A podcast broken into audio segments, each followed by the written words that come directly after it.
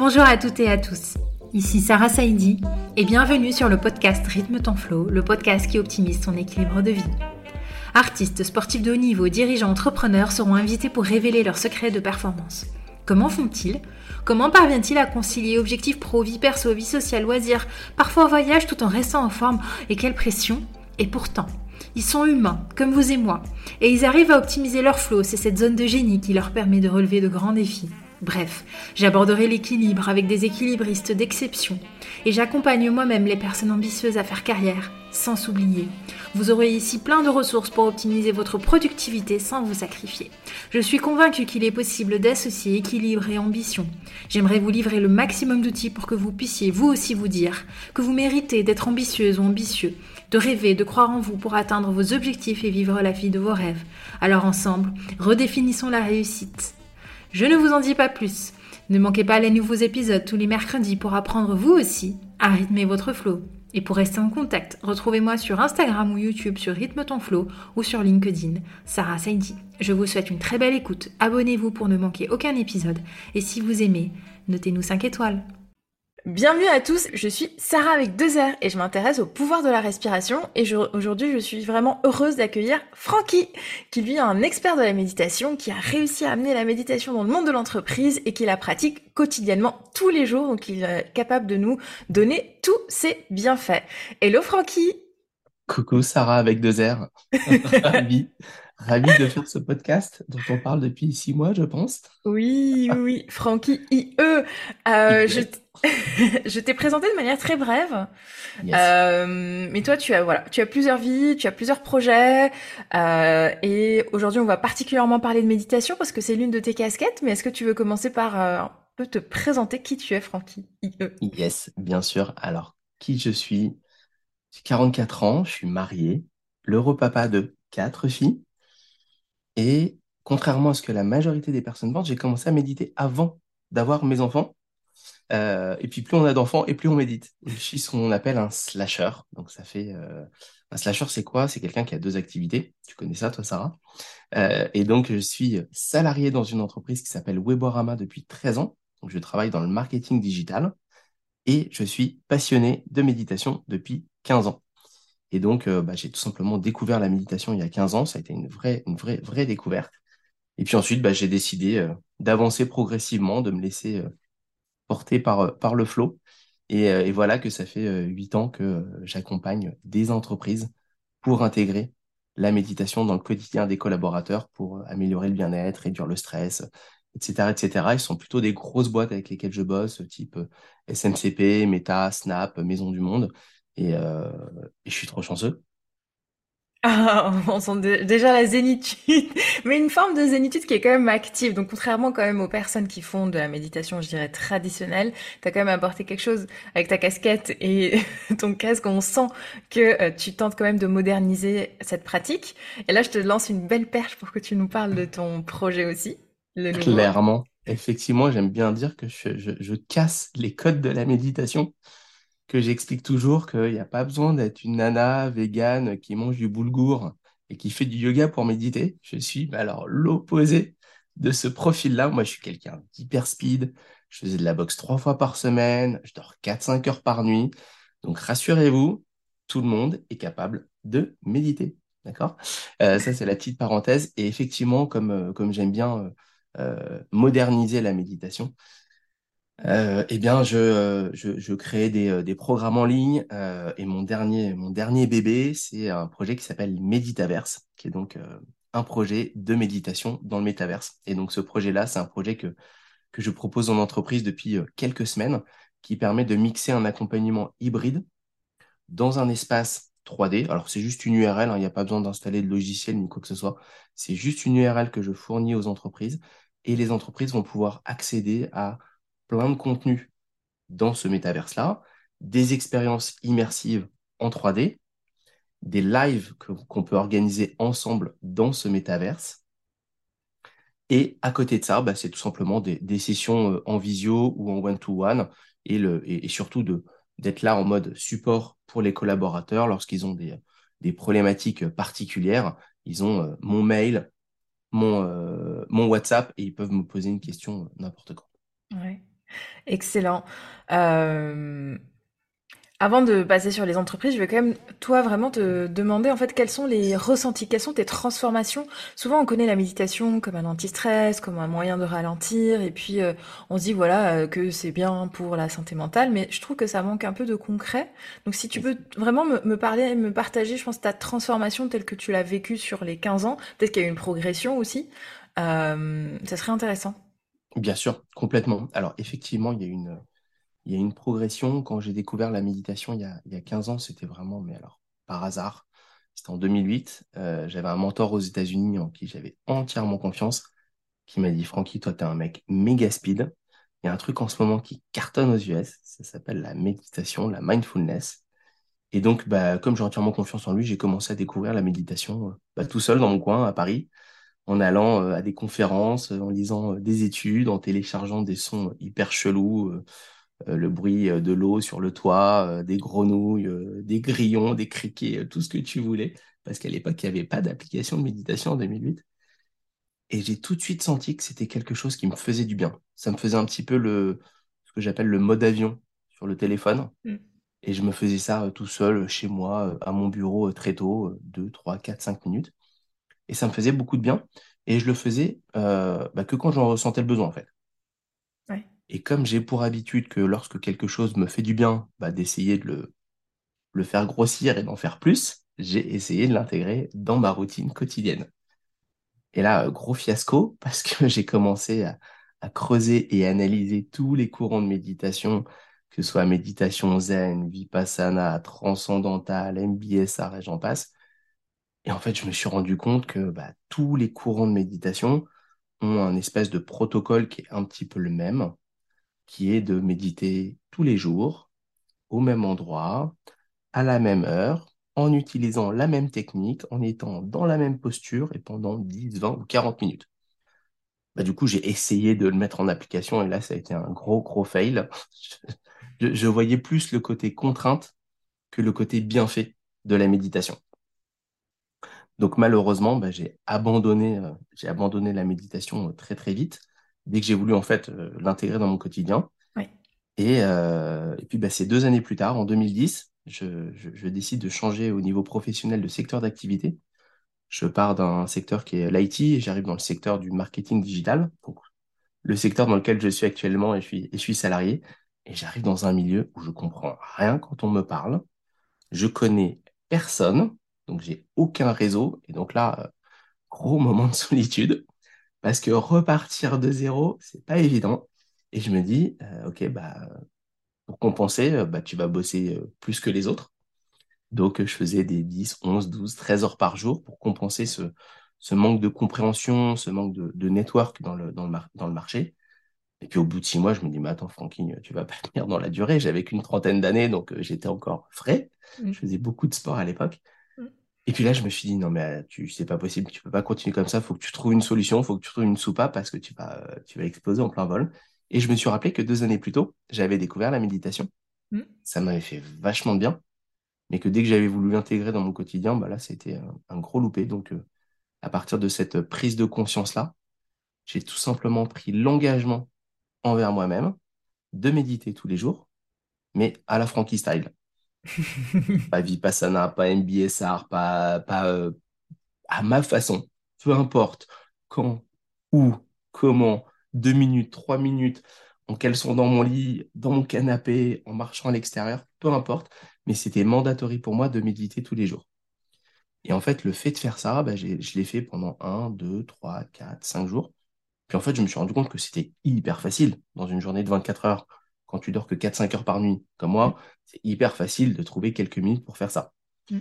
Et donc, comme j'ai vu que c'était facile et que je commençais à, j'ai commencé à en ressentir les, les bienfaits au bout d'une semaine à peu près, je me suis dit, OK, bah, bah maintenant tu rallonges les sessions et puis petit à petit tu multiplies les sessions, mais toujours à ma façon. C'est-à-dire qu'il n'y avait rien, euh, je voulais pas euh, euh, respecter un protocole bien, bien défini, même si c'est, euh, je dis, je dis pas que les protocoles MBSR, Vipa- Vipassana et autres sont pas bons, hein, ils sont Oui. excellents. C'est juste que moi, ça me convenait pas. Mm. Et donc, euh, bah, petit à petit, je méditais de plus en plus longtemps et de, de plus en plus. Puis, bah, voilà, on- ça fait maintenant, euh, je pourrais même pas te dire, ça doit faire huit ans que je médite trois fois par jour, matin, au réveil, après mon déjeuner, le soir avant de rentrer chez moi. Et en fait, moi, ça m'a changé. Je suis plus, je suis plus la même personne, quoi. Oui. Qu'est-ce que ça veut dire euh, je suis plus la même personne? Est-ce que tu as par exemple une petite anecdote à nous partager, une réaction? Est-ce que tu le sens vraiment chimiquement dans ton corps? Qu'est-ce que ah, j'en ai plein, j'en ai plein à partager. Tu t'énerves plus dans les bouchons quelque chose que je ressens. je t'en partage que 500 parce que sinon ça va être trop long. Mais en gros, j'ai envie de te dire que si on veut essayer de faire simple, euh, plus que dans mon corps, c'est plutôt dans mon, dans mon esprit que je ressens des choses des choses, pardon, je vis plus du tout de la même façon euh, les événements euh, stressants, euh, contraignants, relous, tout ce que tu veux. J'ai une espèce de, un espèce de filtre qui vient un peu atténuer le truc, tu vois, un petit peu comme un, curseur. Mm. je me sens beaucoup plus efficace quand je bosse, même je dis pas que j'étais pas efficace avant. Mm. Moi, j'ai une, j'ai fait une formation, euh, juste parenthèse, euh, de gestion finance à la Sorbonne et ensuite j'ai fait un master dans les nouvelles technologies. Mon papa, il est prof de maths, donc depuis tout petit, c'était vachement, euh, tout était vachement organisé, très très rigoureux. Euh, et j'ai senti que ça m'a donné un cadre supplémentaire. Et après, euh, donc ça c'est sur le plan sur le plan physique, je ressens des choses plutôt plutôt dans l'esprit. Voilà, mmh. moins de moins de stress, euh, moins d'anxiété, euh, même si je suis toujours hyper speed et je fais un milliard de trucs. Mm. Je sens que je suis pas en souffrance, entre guillemets. Euh, et après, là où ça m'aide, c'est aussi en termes en termes d'organisation. C'est-à-dire que je me fais très régulièrement des sessions de deep focus, je me fais plein plein de choses. Et tout ça, je l'ai un peu découvert dans la même lignée que la méditation et d'apprendre à bosser en étant hyper focus avec, je sais pas, la méthode Pomodoro, par exemple, je mets de la, je mets de la musique, je mets un timer 25 minutes, je bosse, euh, je me dis, OK, au bout de 25 minutes, ça, il faut que ce soit plié. Ensuite, 5 minutes de break, et ensuite, je reprends. Et il y a autre chose qui m'a, qui m'a beaucoup aidé aussi, c'est, euh, c'est d'écouter de la musique en bossant. Mm. Ça, c'est un truc de dingue. Euh, et ça, c'était avant même que je découvre la méditation. C'était en 2000, en 2000, je faisais un stage dans une boîte. J'étais sales dans une boîte pour valider mon master je connaissais pas le métier de sales, hein, j'avais jamais fait de prospection, euh, j'ai une fibre commerciale, mais jamais, j'avais pas appris à l'école à euh, être sales. Et donc, je devais faire de la prospection téléphonique, parce qu'à l'époque, tout se faisait par téléphone, il fallait prendre des rendez-vous avec des boîtes. Et en fait, c'était une toute petite boîte, on était cinq personnes, j'avais le DG qui était à deux mètres de moi. Et donc, euh, bah, j'étais hyper impressionné parce que le DG, c'était un mec brillantissime. Moi, j'étais le petit merdeux qui venait d'arriver. Et, euh, et, donc, je passais mes journées à faire mon phoning. Oui, bonjour, Francky se fait, Société Truc, j'aimerais euh, parler à un tel, un tel, un tel. Et en fait, bah déjà, c'est un, c'est pas très, très, très, je trouve que c'est pas la partie la plus cool du métier de sales de faire du phoning. Je sais qu'il y en a euh, qui adorent, comme Enzo Colucci ou autres, qui sont des gros fans de call calling, qui kiffent ça. Moi, c'était clairement pas mon kiff. Mais en plus de ça, j'étais hyper impressionné parce qu'à deux mètres de moi, j'avais mon DG qui m'entendait et qui lui parlait hyper fort, hyper sûr de lui. Donc pour moi, c'était un enfer mm. pour me concentrer et en plus de ça, pour me dire putain, le mec il m'écoute, ça se trouve ce que je fais, c'est vraiment nul quoi. Et je me suis, j'ai eu une idée de dingue. J'ai commencé à écouter de la musique d'une oreille. Mm. Et donc j'avais de la musique dans une oreille et de l'autre, j'avais mon téléphone pour faire mon phoning. Alors ça, ça a été une révélation. J'écoutais à l'époque euh, Chambre avec vue de Henri Salvador. Pendant que tu étais commencé le matin, je terminais à 10, je faisais un 8h, 19h et j'étais dans une bulle en fait. Ouais. Et en fait, c'est une forme, c'est une forme de mindfulness, c'est une forme de pleine conscience. Oui. Il m'a aidé de dingue parce que du coup, bah, j'étais dans ma bulle, j'avais le smile, ça se ressentait au téléphone et j'en avais rien à faire de ce qui se passait autour de moi. C'était, j'étais sur une plage quoi. Et bah la musique c'est génial parce qu'en plus ça neutralise ta voix intérieure en fait. Donc euh, déjà ça coupe, ça coupe euh, ce qu'on appelle le jugement le self-judgment. Et donc, forcément, après, on est plus dans l'action, donc hyper focus. Euh, après, les recommandations sont pas très claires, je trouve, euh, parce qu'il y a une école qui dit c'est génial d'écouter de la musique en travaillant, et une autre école qui dit non, en fait, ça vient perturber, ça vient brouiller. Mais en tout cas, euh, je suis comme toi. Moi, ça me fait, ça m'aide énormément. C'est un super ancrage, en fait. Dès que la musique est lancée, ça y est aussi mon focus aussi et ouais, c'est ça, c'est le, point de départ. Trop cool. Bah, génial, Francky. Euh, donc, en fait, tu as basculé à quel moment dans le monde des entreprises? J'ai basculé dans le monde des entreprises en 2015. Oui. Ça a été une. Euh, ça s'est fait vraiment euh, par hasard. À l'époque, c'est tout simplement, j'avais un, une connaissance avec qui je suis devenu pote qui bossait chez Facebook et qui suivait un petit peu mon, mon ma progression. Parce qu'en fait, j'ai écrit un, j'ai écrit un e-book en 2015 pour une de mes filles qui avait vécu un épisode un peu stressant à l'école, au CM1, petite classe. Et je l'ai vraiment écrit pour elle avec des exercices très simplifiés. C'était écrit de façon euh, ludique et je l'avais écrit à destination des parents Mm.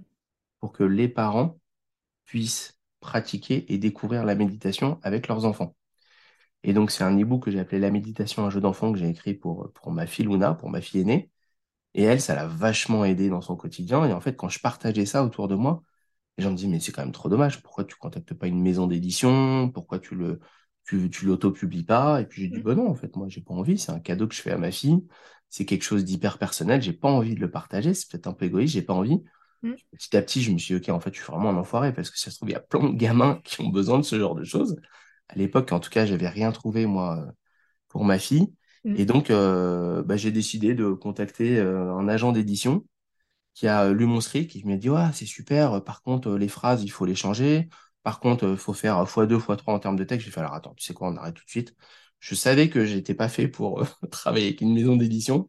Si je dois refaire toutes les phrases, les Ouais. rallonger, bon, en fait, c'est plus moi qui enseigne, c'est plus moi qui transmets. Mm. Et donc, on va perdre tout l'intérêt de ma façon de transmettre. Et donc, du coup, j'ai abandonné ça. Et ensuite, un pote m'a dit, mais sinon, tu peux le, tu peux l'auto-éditer euh, toi-même Mm. ou tu peux passer par Amazon. Et donc, euh, bah, j'ai un pote, euh, Christophe, qui m'a aidé à le mettre sur Amazon au format Kindle. Et en fait, là, ça a été juste dingue. Euh, à l'époque, on avait créé une petite LP pour collecter du mail, pour expliquer aux gens que l'e-book va sortir dans tant de jours, pour faire un peu de FOMO. Il sera à 5 euros, mais il est gratuit. Il est gratuit euh, pendant les 7 premiers jours. Donne-nous ton email. Ouais. On avait commencé à créer une liste comme ça, qui fait que le jour où il est sorti, bah, tout le monde l'a commandé. Et donc, au bout de quelques jours, je me suis retrouvé euh, numéro 1 Amazon best-seller dans la rubrique bien-être, spiritualité, dans le top 100. Bravo. Euh, et en numéro 2, tu avais le Dalai Lama. Donc, c'était quelque chose qui était assez, euh, assez, assez, assez dérangeant comme situation, hyper kiffant. Et tu t'es dit, merde, je, je suis pas bon en écriture. Euh, moi, en français, euh, en sixième, la prof de français a convoqué ma mère en disant, Francky, il faut qu'il prenne des cours parce que c'est une catastrophe. Donc, voilà, donc c'était, c'était assez drôle. Et, euh, et, et en parallèle de, de ça, effectivement, donc, j'avais un, Bah, c'était super un utile pour. connaissance qui est devenu pote, qui bossait chez Facebook et Mm. qui suivait mon aventure et qui m'a dit, écoute, ça te chauffe de venir donner un cours de méditation au siège de Facebook Paris. On a euh, 150 personnes d'HEC qui viennent. Et euh, je fais, non, mais attends, t'es sérieux ou... Il me dit, ouais, ouais, complètement. Et donc, je me suis retrouvé à faire euh, en 2015 une première session devant 150 personnes. J'avais jamais fait ça de ma vie. Et ça a été un, un, un kiff de dingue. Et à partir de là, je me suis dit, OK, c'est ça ce que je veux faire, quoi. Mm. Ouais, en fait, déjà, tu as répondu à une problématique utilisateur avec ton e-book. C'est ça. et et euh, c'est vrai qu'aujourd'hui, on, on manque en fait de tangible et de concret. Et je pense que ça bloque du coup énormément de personnes qui évoluent finalement dans un mode très moderne et qui est axé vachement sur les transformations, sur les résultats. Et euh, bah, je pense qu'on s- on se retrouve pas mal en fait dans, dans cette fibre-là et dans la volonté en tout cas de d'amener quelque chose de concret. Tout à l'heure, tu, c'était l'une des questions que j'avais envie de te poser. Et du coup, je pense que tu as une réponse toute prête. C'est euh, quel, comment tu définirais la méditation à un enfant de 7 ans? Alors, je définis ça, c'est comme si euh, je, de- je, te- je, je te- je demandais à l'enfant euh, d'appuyer sur le bouton pause Mm. dans sa vie ou dans son player ou dans son TikTok ou dans son Instagram ou dans n'importe quel réseau. Et je lui dis, voilà, ok, tu appuies sur pause, il se passe plus rien, tu fermes les yeux et tu observes ce qui se passe. Écoutes les sons, les bruits, tu observes comment tu te sens, t'as chaud, t'as froid, t'as faim, t'es stressé, t'as envie de dormir. Un peu comme un thermostat dans une pièce. Tu vois, c'est un, t'es, complètement, euh, comme dirait Jean-Claude Van Damme, aware. Donc, t'es complètement ouvert sur ce qui se passe et t'es pleinement présent. Mm. Euh, d'ailleurs, en méditation, on, parle de pleine conscience, qui a été traduit de façon un peu maladroite, je trouve, du terme mindfulness. Pour moi, c'est pas de la pleine conscience, c'est de la pleine présence. C'est le fait d'être pleinement présent dans ce que tu fais. Oui. On peut être pleinement présent dans plein, plein, plein, plein, plein d'occasions euh, de notre journée. Mm. Euh, là, je suis pleinement euh, présent avec toi. Je suis en train de, je suis pas en train de penser à la chasse aux œufs que je dois faire à 11h30. Je suis pas en train de, voilà, je suis, je suis avec toi. J'ai un peu chaud. Euh, j'ai pas faim. Je suis bien. Voilà. Et, Et en fait, moi, c'est comme ça que je le définis, que ce soit pour les enfants d'ailleurs, comme pour les adultes, hein, je le définis de la même façon. Le fait de faire pause, de fermer les yeux et d'être conscient de tout ce qui se passe pendant 30 secondes, une minute. Ouais. Pour moi, c'est ça la méditation. Ok, trop cool. Comment tu réagis euh, par rapport aux réticents? Parce que j'imagine que quand tu interviens devant 100, 150 personnes, tout le monde n'adhère pas forcément. Et il y a des personnes qui sont là un peu en mode sceptique. Et du coup, est-ce que tu es davantage dans une démarche où voilà, tu essayes en fait de quand même les accompagner? Co- comment tu gères en fait une telle situation? Parce que moi, c'est quelque chose que je, je, je vois pas mal. En fait, j'ai l'impression qu'il y a un clivage entre les personnes qui sont ouvertes, qui ont envie, et les personnes qui sont complètement euh, bah, presque contre en fait. Enfin, qui, Ouais, limite réfractaire. Oui. Euh, alors, pen- pendant la session de méditation en elle-même, Mm, effectivement, je le remarque assez souvent, tu as toujours euh, sur des grosses audiences, 3, 4, 5 personnes qui sont les yeux grands ouverts, qui regardent leur téléphone, ou même, je me souviens d'ailleurs chez, chez Facebook, il y avait deux personnes qui s'étaient tapé une barre de rire.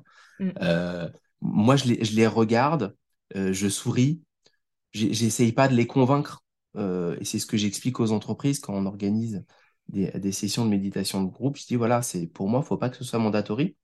C'est quelque chose que vous proposez aux collaborateurs, que vous leur offrez. mm. C'est une opportunité pour vos collaborateurs de se faire du bien pendant quelques minutes, d'apprendre des choses et potentiellement bah, de pouvoir derrière bah, intégrer ça dans une, dans une routine s'ils le désirent.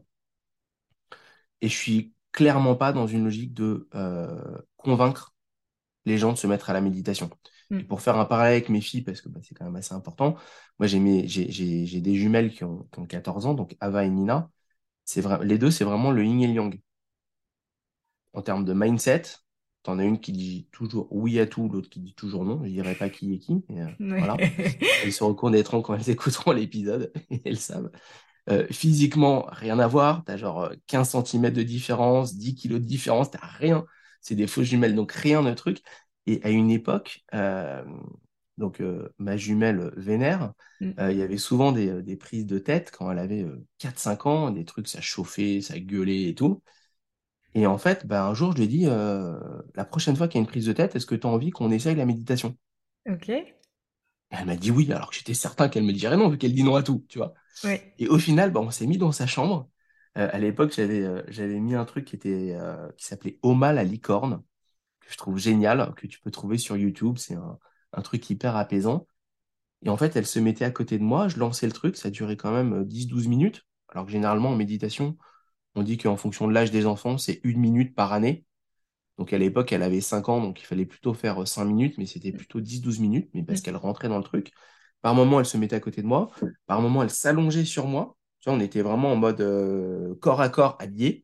Euh, Rien chelou. Ouais, ouais, non, mais je, je préfère, j'ai pas envie de en prison, tu vois. Moi, quand j'étais quand j'étais à l'hôpital avec mes filles qui étaient euh, qui sont nées prématurées, on faisait du pot à pot. Voilà, je, Oui. C'est la euh, respiration du koala, petite parenthèse. Ouais, moi j'aime bien les câlins avec le cœur, mais ça doit être un peu pareil que la respiration du koala. Et, euh, et en fait, ça a été une révélation pour elle, quoi. Tu, Mm. tu voyais sur son visage, on aurait dit un ange, quoi. Elle Ouais. était, euh, elle partait, je sais pas où elle partait. Et ça permettait de l'apaiser. Et donc à Ouais. partir de là, bah, dès qu'il y avait une prise de tête, comme il y en avait plusieurs tous les jours, alors moi j'avais pas le temps, c'était plutôt le week-end parce qu'en semaine je bosse. Euh, mais du coup, dès qu'il y avait une prise de tête, je fais, bah viens, on va, viens, si tu veux, on va s'isoler. Elle me disait, oui, viens, on y va. C'était Mm. pas mandatory. Et l'autre qui était hyper zen, mais alors, euh, quand je lui parlais de mission, il me dit, attends, à quoi ça sert? Oui. donc, euh, et, et voilà. Donc, pour moi, en tout cas, moi, ma démarche et mon mindset, c'est de dire, moi, je propose des choses, j'explique des choses de Mm. façon ultra simplifiée. Mm. T'as envie de le faire, tu le fais. Tu veux pas le faire, je vais pas te convaincre à le faire. Ok. Euh, bah oui, parce que sinon, euh, si on, on, on peut pas forcer le mental en fait, de toute manière. Je pense, je pense aussi. Euh, ok, c'est intéressant. J'avais, je me posais une question moi par rapport plutôt à, à l'avenir de, de toutes ces pratiques, bah, finalement bien-être, anti-stress, anti-anxiété.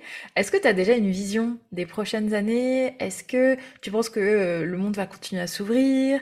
Euh, quelles vont être les nouvelles solutions? Euh, quel est un peu, si tu te projettes dans 10 ans, Oui. euh, par rapport à la question de la méditation, comment tu imagines en fait les choses évoluer? Alors, je vais reprendre quelque chose que j'ai entendu de, de Jonathan Lehman. Je sais pas si tu connais. Oui, les antisèches du... du bonheur. Il avait fait un TED Talk et il avait terminé son TED Talk en expliquant que il y a deux siècles, une très faible partie de la population française se lavait tous les jours. Mm. Aujourd'hui, ça nous semble dingue. Je pense que si on a la possibilité financière, qu'on a accès à l'eau et accès à du gel douche, quasiment tout le monde se lave tous les jours. Mm. Il y a un siècle, une faible partie de la population faisait du sport régulièrement, pratiquait une activité physique. Aujourd'hui, quoi, moi je vois autour de moi, je pense que 7 personnes sur 10 pratiquent une activité régulière. Mm. Et puis bah, actuellement, bah, il y a une très faible partie de la population euh, française qui médite régulièrement. Donc j'ai bon espoir que, alors dans 10 ans, je ne sais pas, mais en tout cas dans un siècle ou deux, je pense que ce sera totalement, euh, euh, totalement intégré, démocratisé. D'ailleurs, on voit hein, l'évolution, on voit que maintenant, j'ai vu récemment qu'il y a certaines écoles de médecine qui proposent des formations de méditation aux médecins. Il y a des écoles qui intègrent des programmes euh, de méditation. Euh, j'ai même vu euh, une, les, je ne sais plus dans quelle, dans quelle ville aux États-Unis les flics sont formés à la méditation. Tu as des, des arbitres de volley pendant les Jeux Olympiques qui sont formés à la méditation. Donc on voit que ça commence à toucher un petit peu, un peu tous les niveaux, tous les, quels que soient les secteurs d'activité, mmh. quels que soient les âges. Donc je pense que dans dix ans, on va, euh, on va faire encore une, une step. Euh, ce sera peut-être un, baby step. Mm.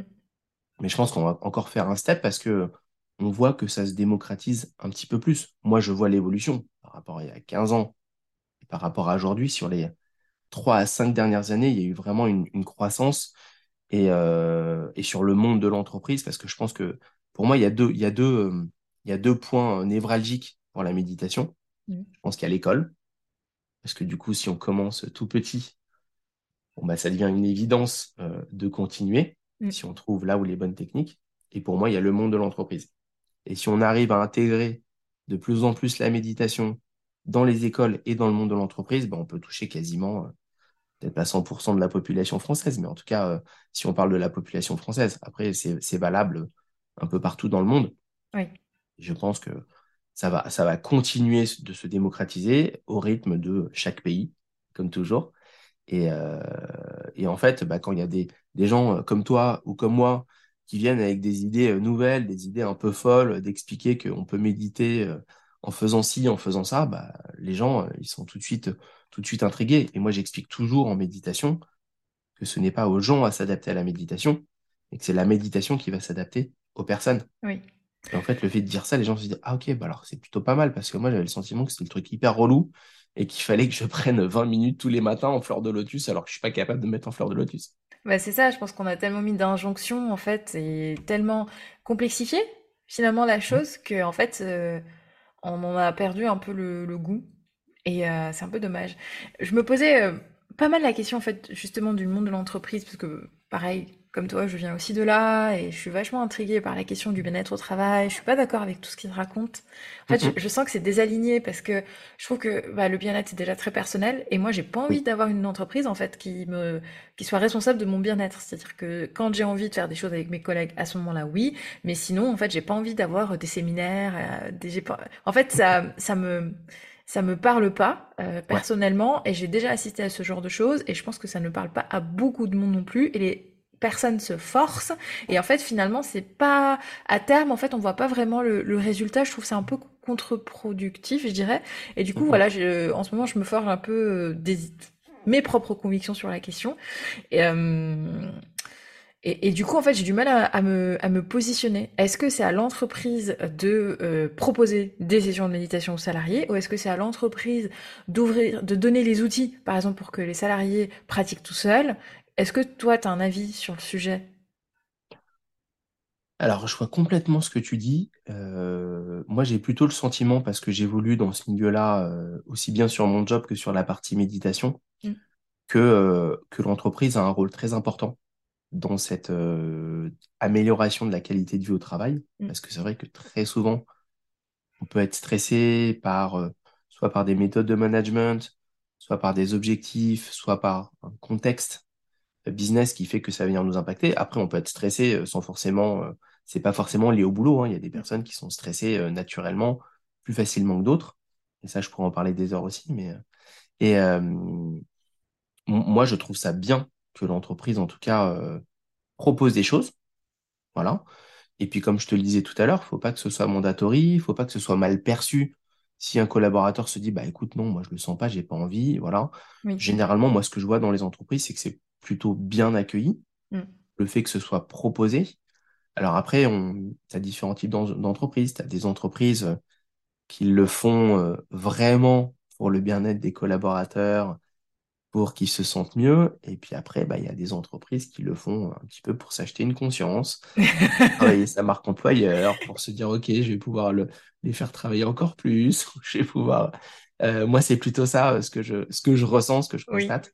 Euh, mais je trouve que c'est bien que l'entreprise, en tout cas, se prenne la casquette de bah, on va essayer de, de faire des choses pour que vous vous sentiez mieux au, boulot. Euh, que vous soyez moins stressé. Et puis après, bah, c'est quand même, c'est quand même vertueux le fait d'être, moins stressé, d'être mieux dans ses baskets.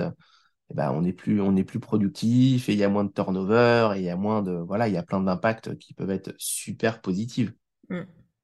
Je sais pas si j'ai répondu ou pas. Oui, oui, oui, tu as répondu. Tu as dit euh, clairement un oui, oui. Euh, et, ça se ressent parce que bizarrement, en tant qu'intervenant, en fait, on n'est pas dans la vie quotidienne de l'entreprise, mais on arrive quand même à sentir un peu quel est l'objectif de session, quel est le mood de la boîte, quel est l'environnement. Et ça, c'est très important, en fait, euh, pour calibrer l'ambiance, calibrer le vocabulaire, et, et, animer en fait la session. C'est vrai que d'une entreprise à l'autre, ça change complètement en fait. Complètement. Moi, je demande toujours. Euh, moi, je travaille essentiellement avec les, avec les RH ou les office managers ou les chief happiness officers ou parfois des managers d'équipe. Mm. Et je leur demande de me dire la vérité et de m'expliquer vraiment quel est le contexte. Qu'est-ce qui les motive vraiment à faire ça?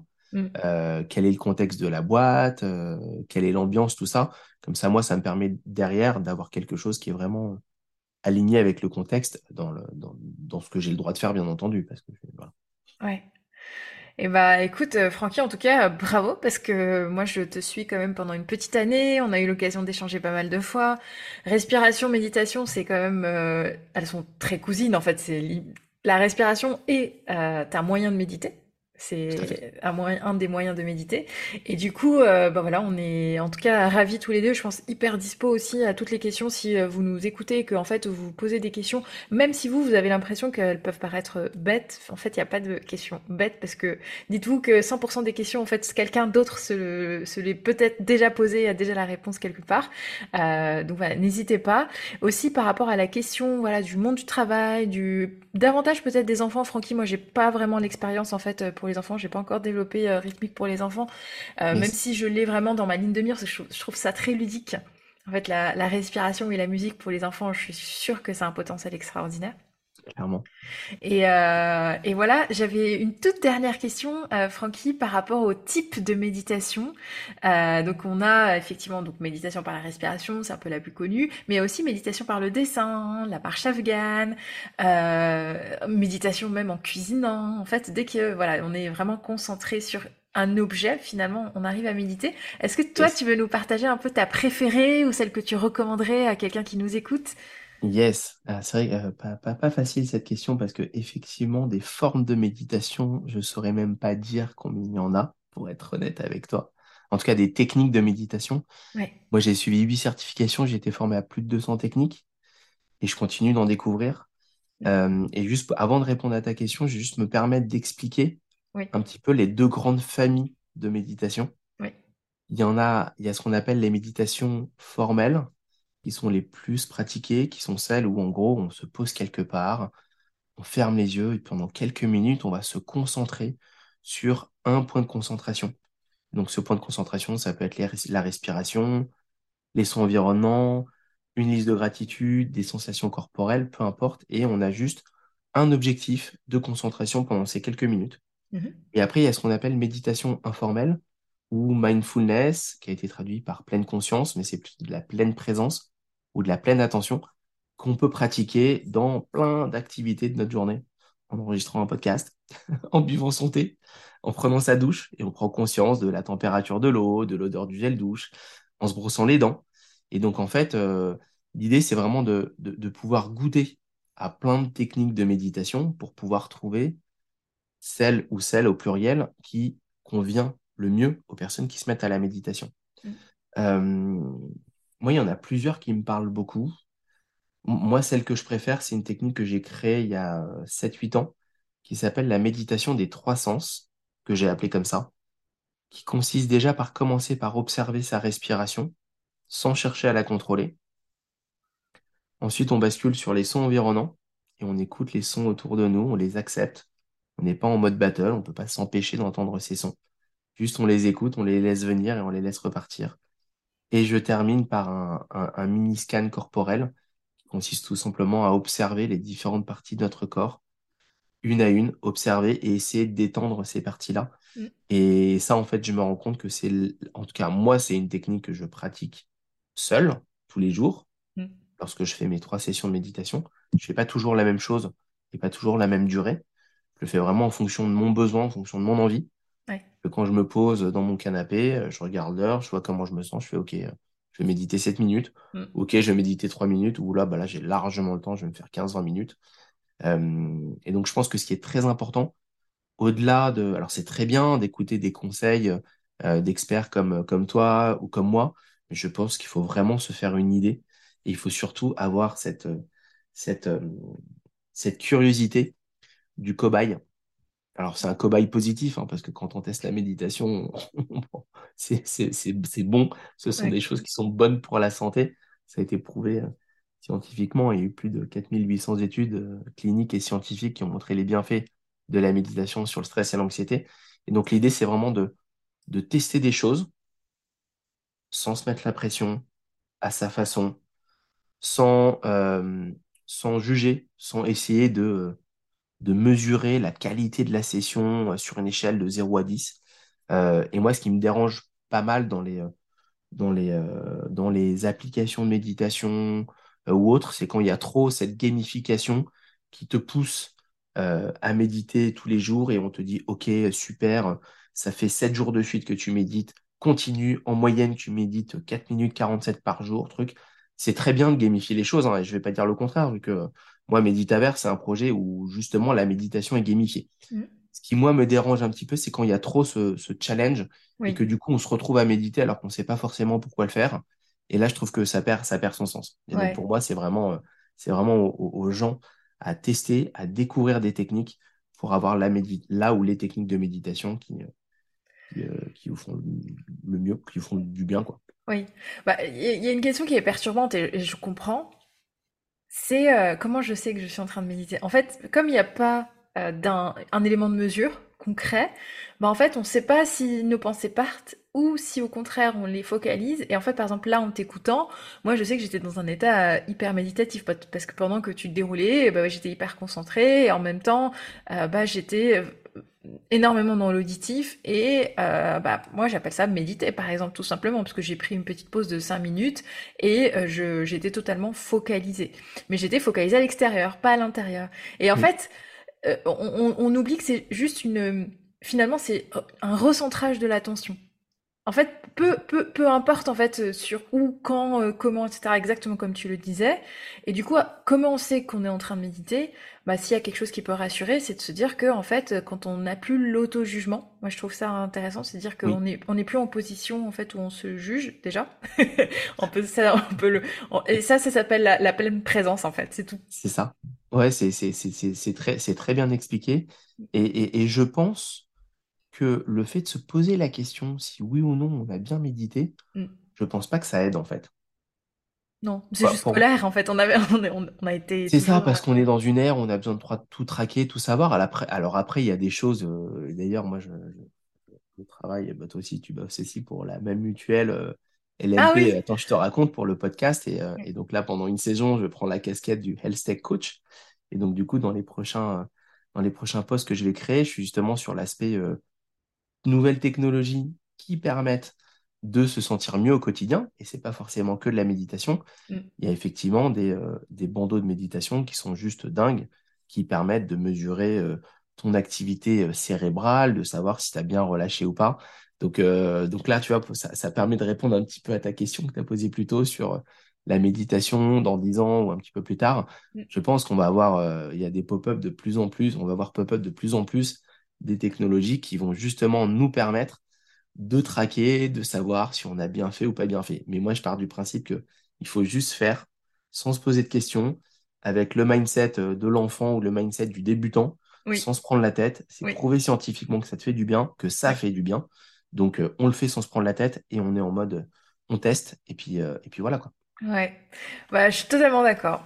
Et euh, l'une des plus belles, enfin en tout cas, je parle pour moi, l'un des plus beaux retours que je peux avoir, c'est euh, ah mais c'est ça en fait. J'ai pas eu l'impression de méditer. Je dis bah oui, parce que euh, voilà, on arrive à envelopper en fait les personnes par la voix, par la musique, et puis on calibre, etc. Ce qui fait que finalement, les méditations guidées peuvent aider à commencer. Et après, de toute manière, full autonomie, les personnes peuvent une fois qu'elles l'ont fait, ça devient une agilité, elles peuvent recommencer autant de fois qu'elles le désirent. Donc exactement, et c'est pour ça qu'on dit pratique de la méditation on la pratique, et on ah progresse. Ouais, exactement. Ok, trop cool, Francky. Bah, en tout cas, euh, je suis hyper euh, bah, ravie d'avoir fait ce podcast avec toi. Enfin, ravie également depuis le temps. on est tous les deux créateurs de contenu. Euh, vous pouvez nous trouver sur LinkedIn et sur Instagram aussi. Francky, je sais pas si tu as d'autres lieux, toi, de... T'as Instagram et TikTok? ah si, t'es à fond deux réseaux chouchous. je mettrai TikTok en premier. quand on voit le fond. Moi, je mettrais TikTok en premier et LinkedIn en deuxième. C'est juste que je, ça, me permet euh, d'être présent sur, plus de réseaux. Oui. Également sur Insta, sur Pinterest, sur YouTube en short. Euh, mais moi, les deux réseaux qui me parlent le plus, c'est YouTube parce que je trouve que la vidéo, euh, c'est quelque chose qui est juste incroyable pour transmettre. Mm. Et, et, LinkedIn, bah, parce que c'est tout simplement le, le, plus gros réseau professionnel B2B. Donc, donc voilà, donc effectivement, sur ces deux, à ces deux endroits-là, vous, pouvez me trouver. Et je réponds à toutes les questions. Donc, euh, si jamais il y a quoi que ce soit, je serais ravi d'y répondre. Ouais, go follow Francky sur TikTok. c'est euh, assez rigolo parce que des fois, alors moi je suis pas du tout sur TikTok, mais euh, je vois passer du coup tes réels Instagram et en fait effectivement je me dis oh là il, là c'est ça sent la vidéo euh, TikTok. Ah ben clairement, ah bah oui, effectivement je, je commence par mon je commence par mon format TikTok, et après je, je, développe sur les autres. C'est Bravo, bravo, félicitations. Méditation sur TikTok, je pense que tu as du haut potentiel niveau ah ouais, concentration. Ouais, ouais, ouais, c'est quand même, euh, c'est quand même ultra niche et il n'y a pas, il a pas grand monde dessus. Donc, euh, et, c'est dingue de voir euh, le potentiel qu'il y a parce qu'il y a des marques qui me contactent, qui me disent mais on aimerait intégrer, on aimerait faire ci. Est-ce que tu peux nous faire des vidéos pour notre feed TikTok? Donc c'est, non, non, c'est. Mm c'est génial. Moi, moi, ça m'éclate. Moi, je le prends vraiment comme un jeu. C'est une de mes filles qui a commencé à m'apprendre ça. Euh, bah, celle qui est hyper zen, passionnée. Euh, elle, elle a 20 000 followers sur TikTok. Donc, elle a commencé à montrer ça il y a, il y a deux ans. Et puis ensuite, bah, j'ai décidé de me faire accompagner par, par des influenceurs pour pouvoir bien comprendre les codes de TikTok et, et l'adapter à la plateforme. Énorme, énorme. Bravo Francky. Je vais mettre tous tes contacts et tous tes liens dans le descriptif. Et en tout cas, bah, je te remercie pour ton temps. Merci euh, à toi. C'était un kiff de faire ce podcast avec toi. Et bravo pour ce que tu fais. J'ai kiffé. Euh, faut que je m'y remette. Mais j'avais kiffé faire la, la séance euh, à Noël. C'était juste magique. Et, et, ça me donne trop envie de m'y remettre. Quand tu veux, Francky. Merci beaucoup. À bientôt. À bientôt.